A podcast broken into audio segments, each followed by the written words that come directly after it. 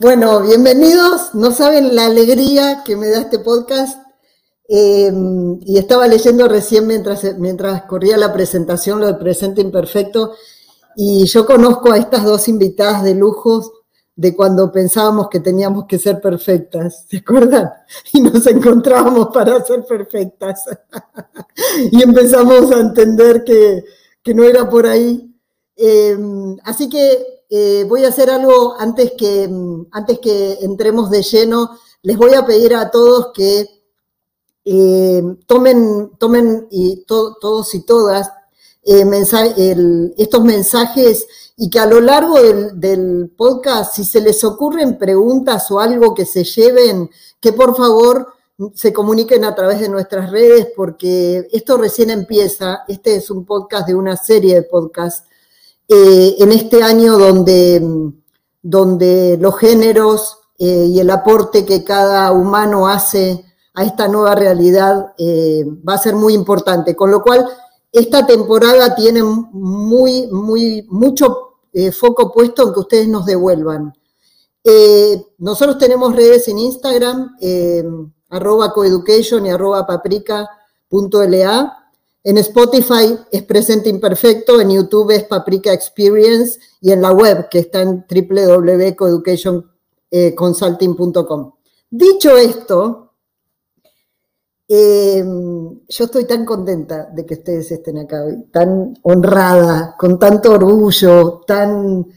Eh, me siento como, no sé, como que realmente, si yo digo, eh, hay dos personas, si en la vida yo trabajé para hacer una diferencia en la vida de alguien y ustedes sienten que yo pude aportar, hago check y ya estoy con ustedes dos.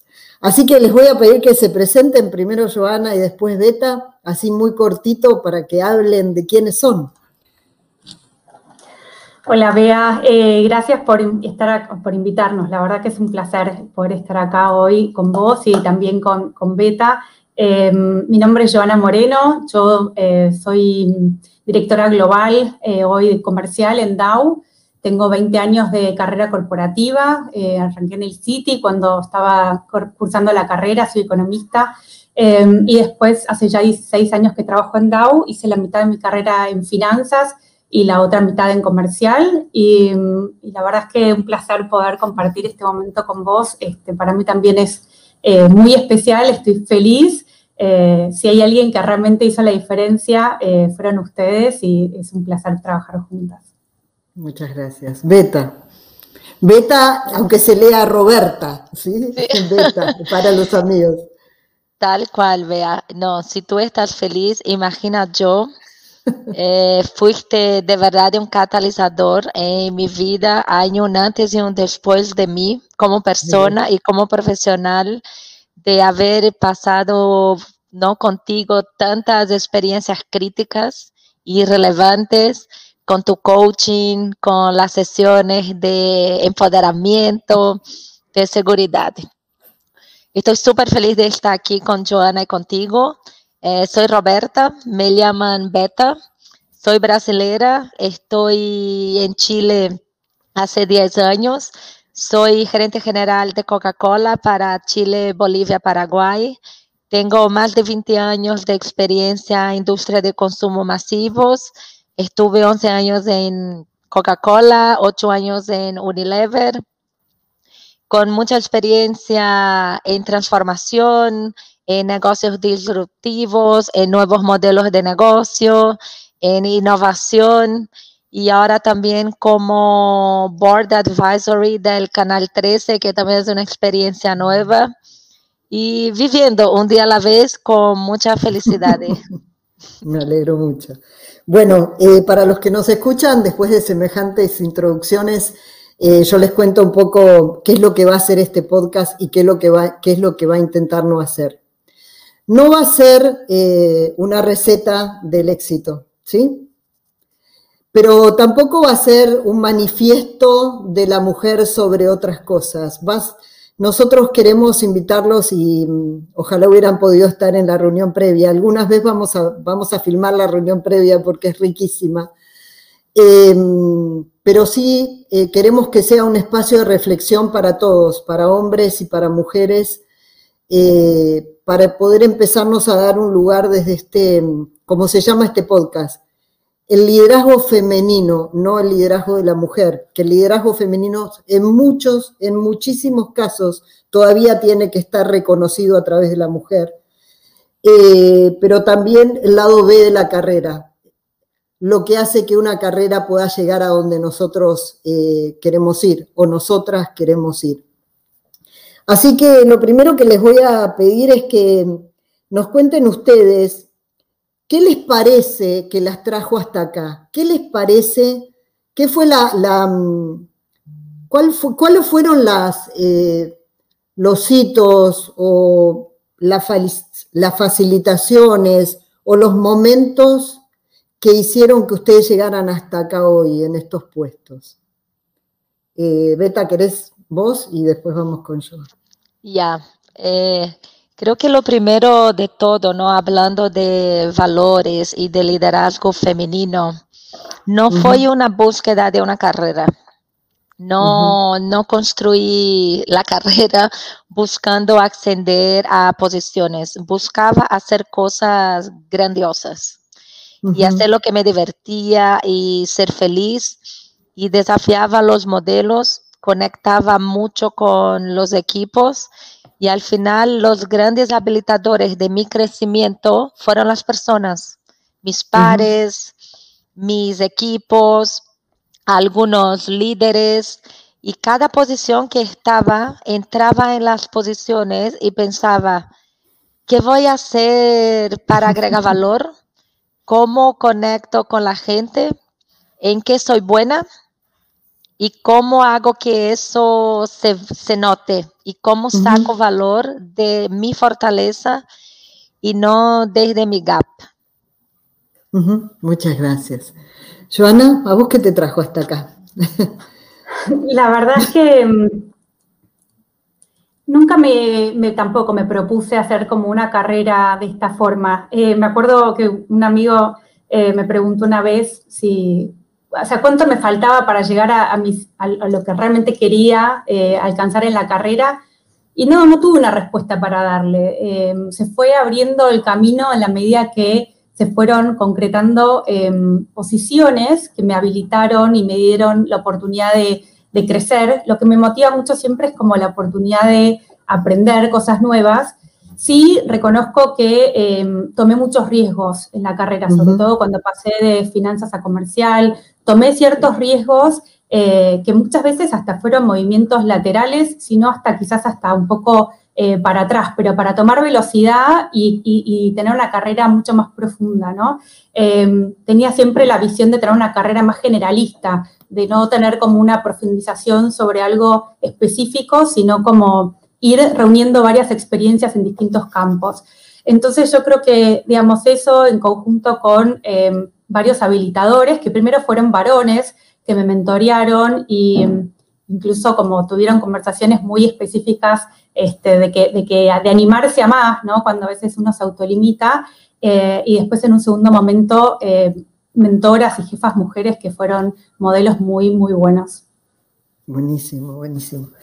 Em, si, tuvieran que, pensar en el lado B de las carreras, ¿no? Porque el lado A parece que es espectacular desde acá. El lado B, las fricciones más importantes con las que se encontraron o se encuentran, ustedes observan que hay otras mujeres que se encuentran, porque por allí no les pasa a ustedes, pero todavía hay empresas o lugares eh, donde, donde esto pasa. Eh, ¿Qué es lo que podrían decirnos de lo que hoy como líderes les preocupa, de las mujeres que ustedes lideran, por ejemplo? Si o de las, Dale, dale, dale. Eh, algo que no se habla mucho, ¿no? Se habla mucho cuando un hombre, de, ay, detrás de un hombre hay siempre una gran mujer. y al lado de una mujer, que no digo atrás, digo al lado, hay que haber una gran pareja, o ni una pareja, pero una mala pareja puede ser una ancla. Y para mí, eh, haber conocido a Andrés, que hoy es mi pareja, estamos 15 años juntos, fue de verdad un acelerador en mi carrera. porque uno, Andrés, creía en mí. Él creía, a veces cuando yo dudaba de mí, de, ay, no sé si puedo ser esto, listo, listo. ¿Cómo no? Él siempre creía que yo era lo máximo, que yo era lo máximo, que yo podía esquiar, ¿no? Cuando vengo de Recife, yo podía yo podía dirigir una compañía, ¿no? En, en, su mente yo podía ser CEO, yo podía hacer cualquier cosa. Y me bancaba mucho. Cuando tenía algunas posiciones que tenía que viajar toda semana, o tuve que vivir en dos años en un país, él en su país porque él es médico y es un médico muy importante aquí en Chile. Él vivía en Chile, yo vivía en México, después yo vivía en Argentina, nos veíamos de fin de semana, me bancaba un montón. Y cuando tuve hijos, que en algunos momentos estaba de viaje, me sentía re culpable, y yo le llamaba a los niños, no, está todo perfecto, todo regio, tú disfruta tu viaje. Y muchas veces no era ni viaje de negocio, era team building. Yo en la playa, ¿no? Haciendo fiestas. Y él, no, aquí está todo perfecto, tú disfruta la fiesta, tu team building. Y cuando llegaba de viaje, preguntaba a mis hijos cómo les fue aquí. Un desastre, nos peleamos, habían pasado muchas cosas, pero Andrés siempre minimizaba que era para que yo no me estresara y pudiera de verdad estar presente donde tenía que estar presente. Y eso fue muy importante. Wow. Em, la escucho a, Beta y puedo decir que tengo la suerte de haber encontrado un compañero muy parecido, con las mismas características. Em, creo que fue en algún en, en Chile, vea que fuimos a, a un eh, lugar ahí cerquita de Santiago a hacer también como trabajar con el equipo y me acuerdo que dijiste, bueno, díganle a alguien que las conozca mucho o que los conozca mucho, a cada uno que estamos ahí, que escriba, eh, que les escriba, ¿no? Y, Javier, eh, mi marido, escribió una, le escribió una carta a Bea, no me escribió una carta a mí, hablándole de todo, también las, maravillas, que, y, decir, bueno, yo soy el fan número uno, ¿no? Entonces, este, siempre... Em, tiene problemas para poder este, seguir algunas instrucciones, pero eh, digamos, es, parte de su... de, parte de su encanto. Em, y la verdad es que también, o sea, tengo como muchos, muchos recuerdos de situaciones donde eh, una bebé con seis meses estaba con fiebre y decirle, mira, estoy en una conferencia, en este momento no puedo salir, y recibir un mensajito al instante, decirme, ocupate lo tuyo y concentrate y brilla porque yo me ocupo y, yo voy al pediatra y tenés que olvidarte y poder estar ahí. Entonces, mm, ese espacio, digamos, que abren es muy importante. En mi caso, yo, creo que eh, hay como una, en, mi pareja, digamos, una, un acuerdo tácito de eh, hacer una construcción de carreras y desarrollo profesional conjunto de la paternidad, ¿no? Y entonces es una relación muy de pares. Así que creo que eh, eso es un factor clave, tanto como las redes, que hablamos también, eh, quiero, no quiero olvidar de traerlo. Eh, construir redes es muy importante y hay momentos donde son fundamentales. en la maternidad, por ejemplo, cuando uno vuelve está como todavía muy confundido, digamos, con algunos valores trastocados, con cosas que se movieron muy profundamente adentro de uno y es un momento donde una persona eh, fuerte o, que simplemente pueda ofrecerte un espacio para donde caerte también es súper importante. Acá traen un Dale, dale, por favor. Sobre me, me paró los pelos, no, Joana, lo de tu pareja. Y cómo uno trae eso al mundo laboral, ¿no, Bea y Joana? Es súper, cómo empiezas a ver tu equipo, también como pares, horizontaliza un montón porque ya no ves un masculino o un femenino. Se ve un equipo donde se colabora, donde uno apoya al otro cuando tienen que apoyar y cuando tú tienes que brillar, el otro te va a dejar brillar. Y, y, así funciona también con tu equipo. Cuando tienes que dejar que el otro brille, ahí estás tú para habilitar el brillo de lo de al lado o lo de arriba o lo de abajo, no importa quién es. Y eso es un habilitador demasiado femenino que conecta con lo masculino desde lo, de lo positivo. absolutamente. Aparte, me parece bellísimo esta idea porque esto también se, se da cuando, cuando trabajas en el, en el liderazgo, ¿no? El líder que es el farol del camino del otro, que es una imagen bellísima, porque lo que vas haciendo es iluminar el camino y después el otro va a tomar el camino que quiere. Em, y acá están trayendo algo que me parece muy interesante, eh, que es ustedes o nosotros algunos tenemos la suerte de conservar una pareja determinada durante y que, y que se ha podido quedar, pero hay otras personas que, no sé si por suerte o por no, porque, porque decidieron tener otro camino o no tener pareja, pero sin embargo tienen que seguir construyendo esta vida que eh, como toda carrera tiene un lado B y entonces pensar cuáles son los habilitadores del lado B de tu carrera, no solo de la forma en que siempre, y esto también es para los varones, ¿no? No solo trabajar en el trabajar, sino con qué, con qué redes trabajo para poder sostenerme y desarrollar desde ahí. Y ayer cuando hablábamos de eso, y esto es muy importante, al lado de cada, de cada gran persona o de cada persona, estaría bueno tener conciencia de tener una red, ¿no? Y ustedes hablaban ayer de las redes que las sostenían a ustedes. ¿Qué, redes, ¿De qué redes hablaban eh, cuando hablábamos de esto? ¿A quiénes traen? Que me parecía súper valioso. Tan a mí tengo también la red de las mamás del chat, ¿no? Que muchas veces puede ser como una sátira o cliché, pero no sé qué haría una mujer, mamá, sin las otras mamás. Porque hay, una red de, apoyo brutal, ¿no? De buscar a los niños, llevar a los niños las tareas, las actividades de la tarde, y que todo eso es transversal, no importa la posición que estás, no importa la empresa que trabajas, eh, es entre todas, las amigas, si no tienes tu familia o si no tienes pareja, tu familia se vuelve las mamás, colegas que viven una realidad muy similar. Y esa relación de confianza que si puedes confiar a tu hijo, que es lo más valioso que tienes, a otra mamá o a una colega, o ni hablar la señora Graciela, ¿no? que me ayudó desde que estaba embarazada de Alegra y que trabajaba aquí en mi casa y yo podía llegar tarde o podía no llegar porque estaba de viaje y sabía que la señora Graciela estaba ahí. Y eso era impagable.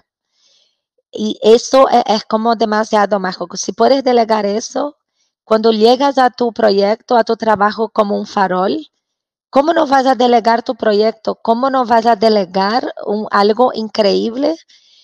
Te habilita a ser un líder mucho más empático, a confiar desde otro lugar, de un lugar de colaboración real, que la colaboración no es entregar la información al otro, donde la colaboración es dejar que el otro le vaya bien y ser feliz y disfrutar este éxito de al lado. Yo, dale.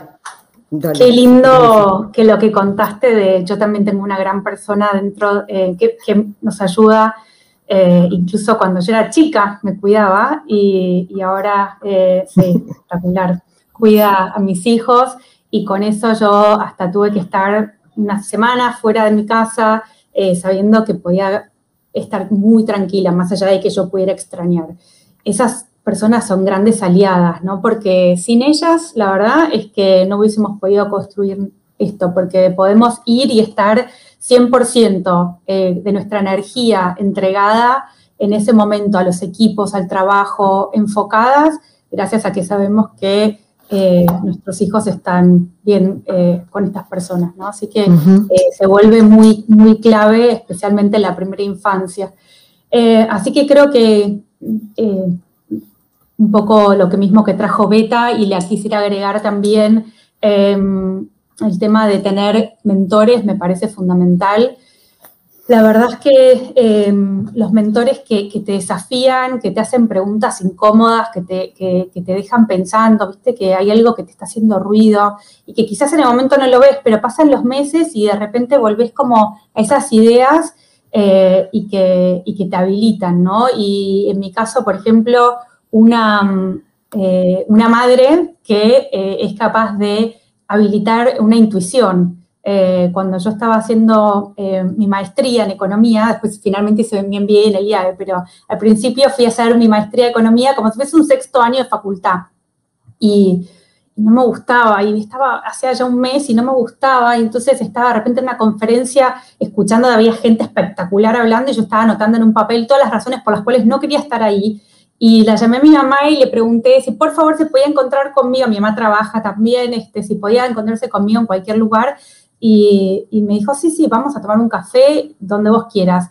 Y dije, mira, no, no, me gusta, no, no, no estoy cómoda por esto, por lo otro, yo no voy por acá.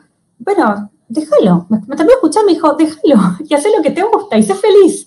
Y no le ven, o sea, y me pareció tan espectacular que el otro día se lo dije después de tener la charla de preparación y se emocionó mucho. Este, y yo creo que esas conversaciones, el estar atento en ese momento a poder habilitar uno también, este, es súper importante. Creo que ahora nos toca a nosotras poder eh, también habilitar a, otras personas, ¿no? Sean mujeres o varones, indistintamente, que, también necesitan quizás en esos momentos tan especiales de la carrera que uno esté cerca como, un tallo, ¿no? Donde ellos puedan ir como eh, creciendo alrededor y que uno pueda ser como la guía en algún punto.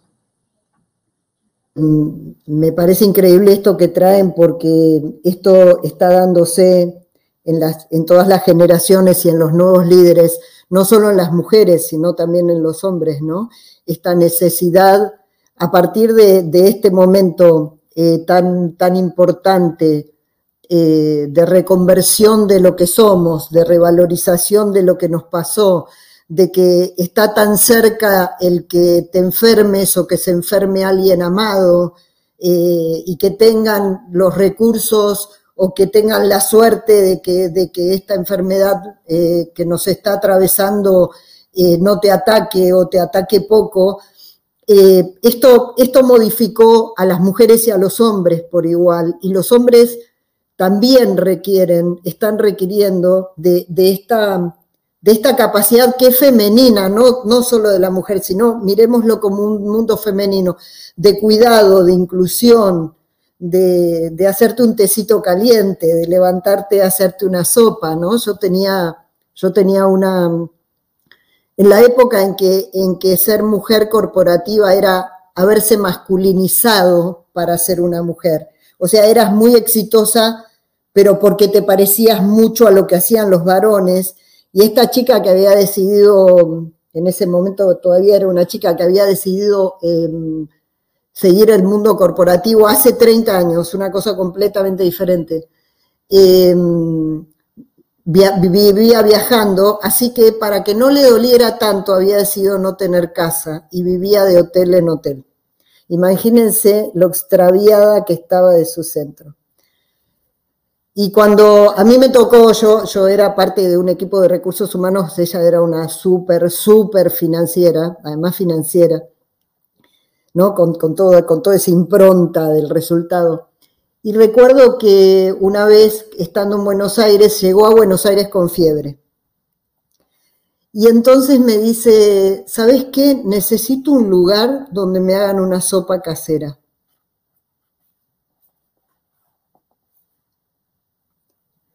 No, de partir el alma, ¿no? De partir el alma, porque ¿qué, construiste, no? ¿Cómo puedes construir equipo? ¿Cómo puedes construir confianza si no estás en Era una solitaria. ¿Sí? Pero, pero esto que se los traigo porque es tan, tan extraño a nosotros, a veces eh, este ensordecimiento, a veces nos ocurre, a veces nos perdemos a nosotros mismos y nos ensordecemos, tanto las mujeres como los varones, como nos vamos ensordeciendo. Entonces, yo me preguntaba qué cosas, por ejemplo, se pueden hacer desde un liderazgo de empresa eh, para poder rescatar estas habilidades eh, por decirlo, femeninas de escucha, ¿no? O estas habilidades nutricias que están todavía más identificadas a lo femenino, sin embargo, hay muchísimos varones que o las requieren para sí o las ponen en juego para habilitar a otros. Nosotros siempre decimos, eh, nosotros trabajamos con muchas empresas que hoy todavía tienen muchísimos varones, muchísimos varones y pocas mujeres, aunque no les parezca, pero por, por una cuestión también de industria. Y entonces lo que decimos es, vos llevarías a tu hija, a la que estás criando para que sea culta, formada, a trabajar con vos, porque si vos la, estás desarrollando a tu empresa para que abrace a tu hija, para que la incluya, y de hecho uno me dijo, no, no, ni loco. Y yo dije, bueno, vamos a parar acá la conversación, ¿no? Entonces, ¿qué les parece que pasó? Y ahora voy a volver un poquito para atrás. El año pasado y este año con, con la pandemia, ¿qué información tienen respecto del el desarrollo de los valores corporativos, el desarrollo de las habilidades, qué pasó con lo femenino puesto acá. ¿Por dónde anduvo eso ustedes que tienen más info?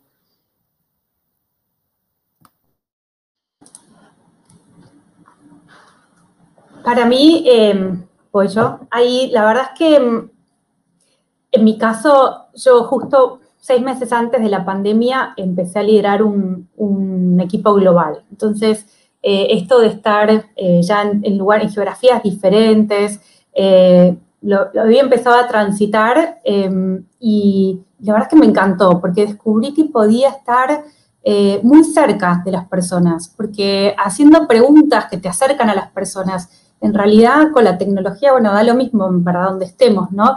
Entonces creo que, em, que el poder conectar con las personas y entender lo que verdaderamente les pasa, no solamente algo que podamos hacer en persona. Por supuesto que, eh, sobre todo nuestra cultura, va un montón a lo, a lo, personal y nos falta un poco eso también de lo sensorial y creo que todos lo extrañamos, eh, pero, pero me parece que también se horizontalizó muchísimo eh, las relaciones, se habilitaron un montón de espacios para que, todo el mundo charle con todo el mundo, ¿no? que poder participar eh, de distintos espacios. La verdad que estoy feliz que este año puede participar mucho de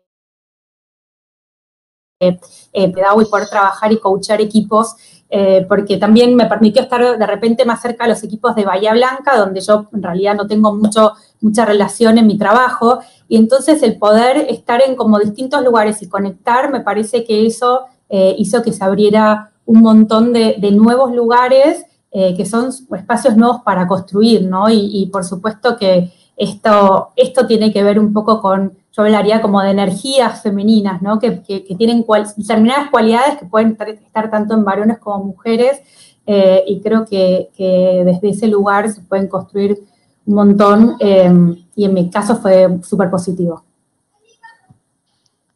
Eh, no por ser mujer, pero no hay mejor momento para ser mujer que hoy.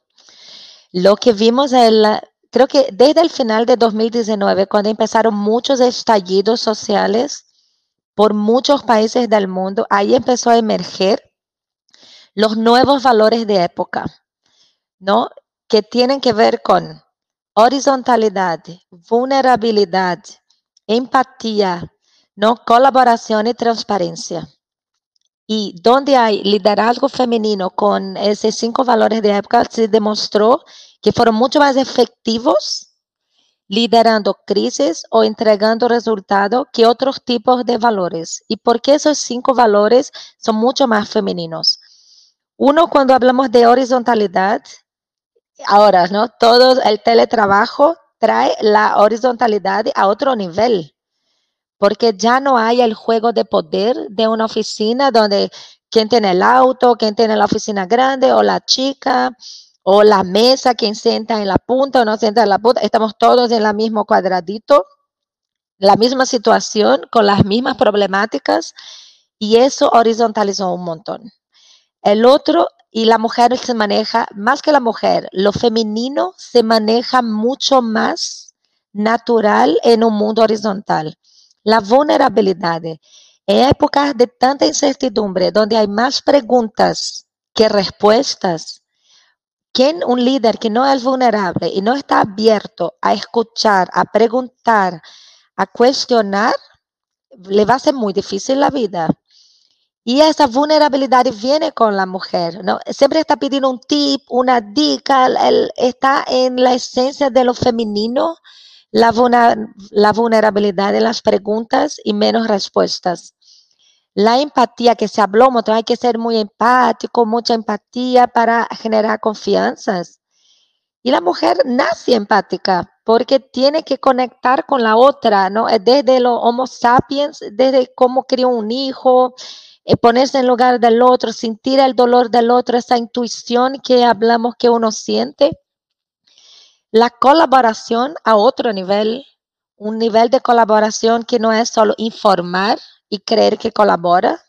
Le mandé la información, yo colaboré. No, no, la colaboración de co-crear, de pensar juntos la solución, de crear un ambiente donde la gente pueda florecer ese mundo horizontal y traer respuestas nuevas a preguntas nuevas, es un nivel de colaboración que trae lo femenino a la mesa y las organizaciones, ¿no? los equipos necesitan ese tipo de colaboración.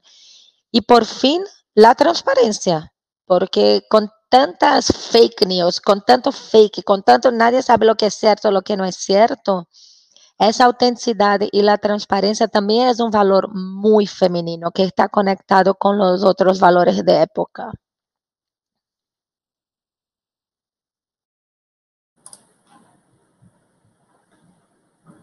Y así es como hacemos un resumen, ahora ya está, ya está. Ahora es como hacemos un resumen de los valores que fueron atravesando la pandemia. ¿Qué pasó con, la carrera de la mujer eh, en pandemia? Eh, a ver, porque ayer hablaban de eso, ¿no? De que había, de qué información beta, ¿tenías un poco de información de eso? Sí, tengo datos. Se cuestionó, se hizo encuestas, ¿no? En varios países del mundo que preguntaba a la mujer, ¿qué más te preocupa en la pandemia? Y la mujer tenía el cuidado de la casa, el homeschooling, el home office, el cuidado del adulto mayor, y la salud. Y se preguntó a los hombres. 80% de, de los hombres contestaron la Internet. Entonces ahí ya hay un desbalance brutal entre, ¿no? Que la realidad y del lado B también, de lo que está por detrás. De la responsabilidad y todavía está sobre arriba de la mujer. Y con ese escenario, cuando no McKinsey hace una encuesta, ¿por qué los valores de lo femenino son los valores de época y se demuestran más efectivos en momentos como lo que estamos viviendo porque solo 20% de las mujeres fueron promovidas y más del 70% de las promociones fueron masculinas. Por esa realidad de detrás, porque al final las mujeres tuvieron que cuidar de una complejidad mucho mayor del trabajo híbrido y de una pandemia donde los hombres estaban preocupados con la Internet. Entonces todavía hay una brecha entre cómo dejar que el valor de lo femenino pueda desplegarse dentro de las organizaciones, porque hay una realidad por detrás. Y en empleos que no son de liderazgos, no de top management, se retrocedió en 35 años los avances de las mujeres en lo mundo laboral, por lo menos en Chile. Tanto fue el retroceso de avances por no haber sido promovidas, no haber agarrado. ¿Y quién tenía que renunciar? Si alguien tenía que estar en la casa cuidando la realidad, en más del 90% de los casos eran las mujeres que renunciaban al trabajo. Y esos son datos muy duros de enfrentar. Sí. Eh, yo ahora te voy a preguntar a vos, Joana, eh, como, líder eh, global así de, una empresa que originalmente tenía muchos hombres, ¿no? Como, como, era, una, como era una científica. como líder, ¿vos qué tratás de desarrollar en los hombres y en las mujeres para, para, esta, para estos nuevos escenarios? que, van cambiando, ¿no? Vos como líder, ¿qué, herramientas les estás tratando de, dar? ¿Con cuáles estás trabajando? La verdad es que creo que la que pongo como número uno es la integridad. Eh, traer de vuelta la ética por encima de cualquier otra cosa. Eh, me parece que eh, es la virtud de las virtudes, ¿no? La ética. Entonces, siempre es algo que, traigo mucho, bueno, todos los temas en realidad que están relacionados con lo íntegro y cómo cada situación la podemos mirar desde ese lugar.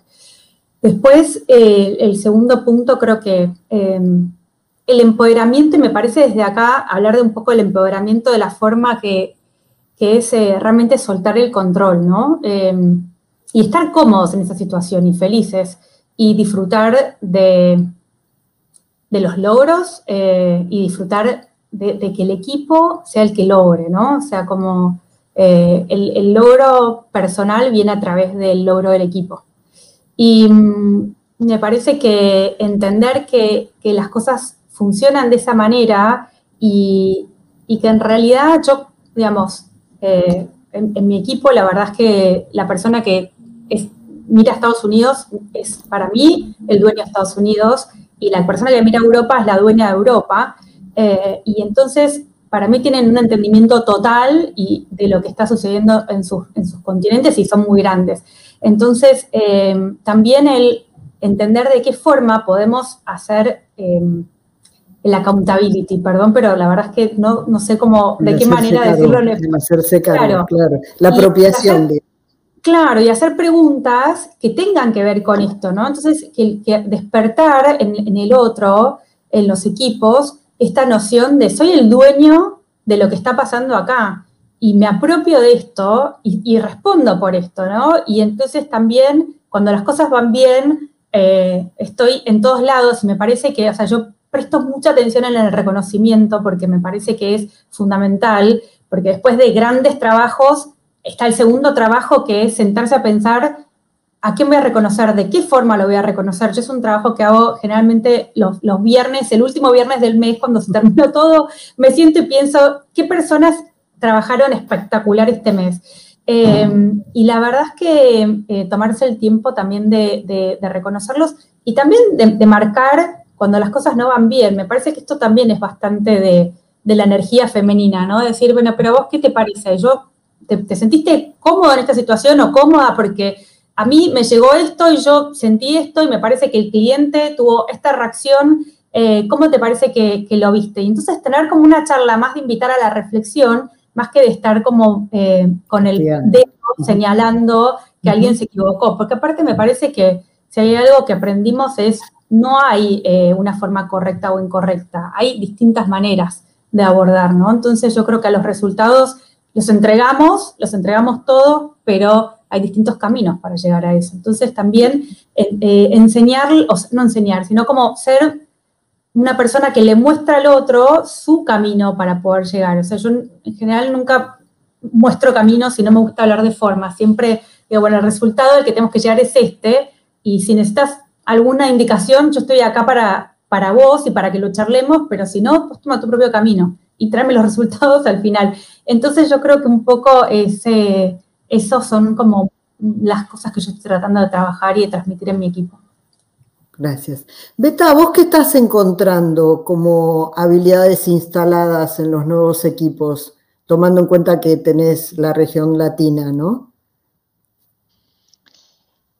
Eh, fue muy mágico lo que generó en ese último tiempo, ¿no? Hay gente que floreció mucho. Creo que hay gente que en el híbrido, en lo virtual, sacó voz, porque la horizontalidad funcionó a varios. Y tener también hombres en casa, viviendo la realidad, ayudó un montón ah, y generando ese cambio que tanto necesitamos de visualizar lo que pasa por detrás de la pantalla, de horizontalizar. Lo que nos damos cuenta es cuando un hombre, así cuando una mujer tiene una gran pareja, cuando un hombre también tiene una gran pareja y se da cuenta de lo que la otra parte aporta, salen los dos muy fortalecidos. ¿No? Y vemos, veo hoy una organización mucho más femenina, con valores muy femeninos, de los círculos de conexión. Hay gente que no conecta tanto y no puede verse cómo crea esos mini círculos de conexión que habilitan al otro a empatizar desde lo más íntimo. Y genera un sentido de equipo muy potente, muy potente, de cuando de verdad la gente está enganchada, no solo aquí, desde el corazón, desde lo que cree con el otro y ve el otro en una realidad muy similar, los resultados son impresionantes. Entonces, veo hoy un nivel de colaboración de cómo los equipos disfrutan eh, el logro del otro y entregan resultados y e, entra en un círculo virtuoso muy importante. No, no, no es más el estereotipo anterior y es un camino sin vuelta. Y el poder del joven dentro de la organización, como la mente fresca que a veces no entraban en la reunión. Ahora las reuniones, como es virtual, podemos entrar cuantos queremos, no hay un límite.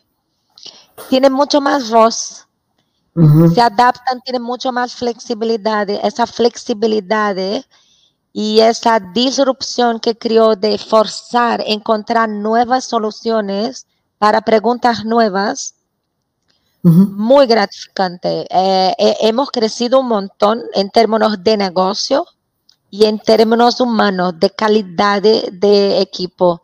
Y el talento joven con una visibilidad y con un potencial de co-creación que no, hubiera imaginado si no hubiera pasado todo lo que pasó. Eh, gracias. Acá están trayendo algo muy interesante, que parece que tuvimos que volver a guardarnos para redescubrirnos, ¿no? Porque mientras estábamos en el afuera y volvíamos solo a dormir, cada cual se acomodaba el rol y se quedaba ahí. Y al otro día volvía a extrañarse, como esta chica que vivía en el hotel, ¿no? Eh, cada y ahora tuviste que volver a tu casa y en tu casa tuviste que recontratar eh, ustedes, esto, este, este, cambio y esta transformación, eh, ¿la ven diferente en diferentes, con un impacto diferente en, las diferentes generaciones que están liderando? ¿Les pasan cosas diferentes? Respecto, por ejemplo, respecto del género, tomando en cuenta que muchos son hijos de mujeres y hijas de mujeres que ya trabajan desde hace años, ¿no? Vamos por Joana primero.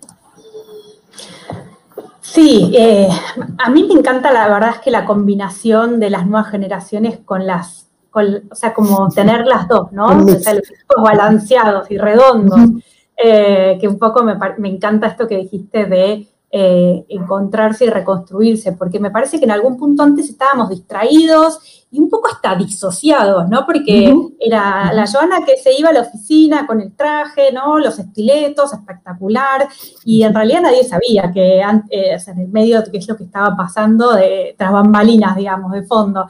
Y hoy capaz este, en reuniones eh, pasa algún hijo caminando por atrás o pasan estas situaciones y creo que nos humanizó un montón a todos. Entonces, este, dio como una perspectiva muy linda y me parece que trabaja mucho en este mismo sentido que Beta estaba diciendo de, em, de traer como cosas distintas, ¿no? Y, creo que más, más humanos y más con uno mismo, más centrados. Eh, entonces, a mí la verdad es que em, eh, las nuevas generaciones en combinación con las generaciones que tienen más experiencia es eh, donde verdaderamente creo que, se logra el mayor poder. Y trabajar para, que funcionen bien juntos, ¿no? Que muchas veces no es tan fácil porque eh, quizás hay como ciertas eh, reticencias o, claro, eh, no, es tan fácil la colaboración, pero una vez que se llega ahí, es, hay una magia que, sucede. Buenísimo. yo veo que fue una, un impacto muy fuerte. Uno, que salimos de nuestra zona de confort uno piensa, no, la zona de confort está en casa. Y por lo menos para nosotros que tuvimos el privilegio de poder hacer home office, porque ni todos tuvieron este privilegio, hay que decirlo, ¿no? Que tuvimos el privilegio de poder hacer un home office. Ese salir de la zona de confort, porque la zona de confort, como dice Joana, era ir a la oficina, era viajar, era ir a otro lado. Y entrar en una zona muy diferente, la de uno.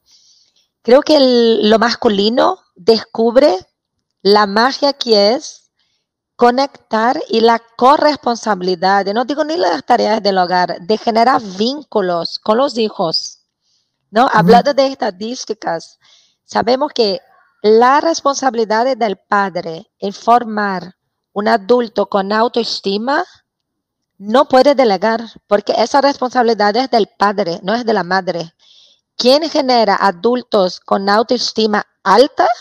Son padres presentes que enseñan niñas principalmente o niños a sentirse valorados, a sentirse importante. Y eso va a ser un adulto que no va a permitir que sea abusado y en todos los sentidos, ¿no? En el trabajo, en la vida personal, que se sientan fuertes y valorados. Y el padre poder estar en casa y ver el vínculo que una madre tiene con un hijo y querer tener ese vínculo es importante. A los jóvenes eso estaba mucho más natural. Era natural, veía, yo veo jóvenes de menos de 30 con su bebé en la reunión. No, tengo que irme, que tengo que limpiar el baño, tengo que preparar el almuerzo. Y no le daba pudor. Y era como un tema orgánico. Y ahí el impacto en las generaciones mayores, muy diferente, porque el otro está en la misma reunión y ve a un joven hablar eso, decía, uy, primero al inicio era, no habla muy fuerte para mi señora no escuchar y después le daba el pudor al otro que no cumplía el mismo rol en el hogar, le daba vergüenza. Entonces, el impacto fue más allá de lo profesional, es un impacto de verdad en mejorar la naturaleza humana, mejorar el ser humano y eso se refleja en el ambiente laboral. Un ambiente mucho más de equidad, y de una colaboración de ver al otro, como dice Joana, como un humano completo, ¿no? Con todo lo detrás. Fue mágico. A, mí me sorprendió mucho.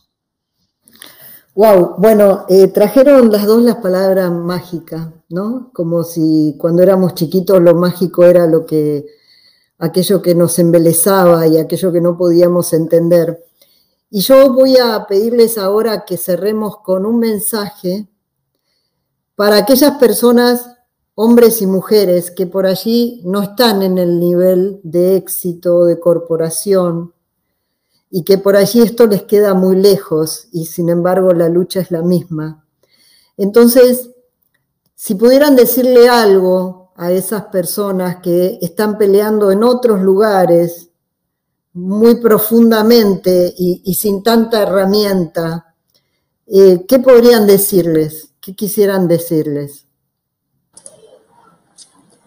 Me encantaría decirles que le dediquen mucho tiempo al autoconocimiento, eh, mucho más que al aprender mm, herramientas o mm, me parece que cosas que vienen mucho más naturalmente. Eh, creo que el autoconocimiento se vuelve fundamental para poder eh, realmente desarrollarse pleno y estar feliz, porque la mejor pregunta que me hizo una persona que estaba eligiendo su carrera, me preguntó, ¿vos sos feliz cuando te levantás a la mañana? Y me pareció brillante. O sea, me pareció, eh, porque al final cuando, cuando podemos encontrarnos con lo, que, cuando, con lo que queremos, podemos estar en el lado más luminoso.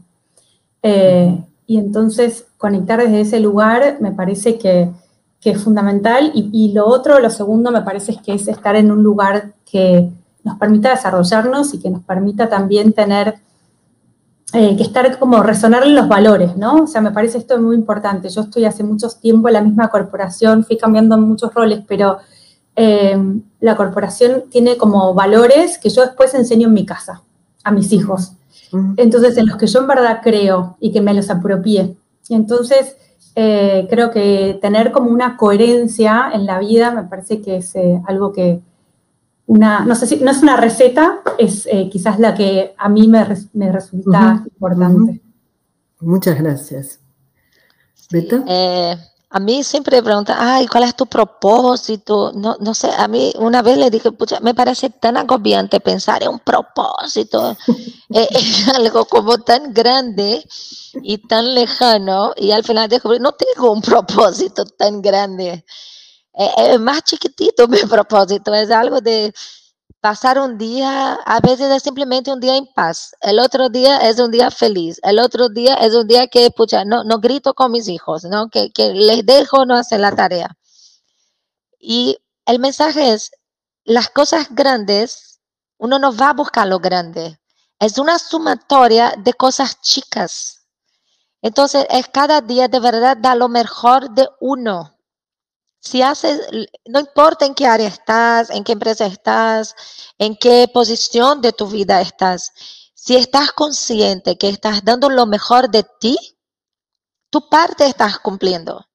Y como dice Johnny, si sumas eso de que lo disfrutas haciendo, vas sumando, vas sumando, vas sumando una cosa grande, una cosita, una cosita, una cosita, no sé, en tres meses, en seis meses, va a tener algo relevante y al final del año va a tener una historia para contar para no perder energías solo haciendo reunión o solo yendo a la reunión de alguien, de pensar uno, ¿qué voy a hacer yo para hacer la diferencia en donde estoy? No sé si soy abogado, si soy un gerente de productos, si soy un asistente o si soy un financiero. No. Eh, dentro de tu área de acción, dónde haces la diferencia y, y, seguir haciendo, porque al final vas a cosechar algo grande.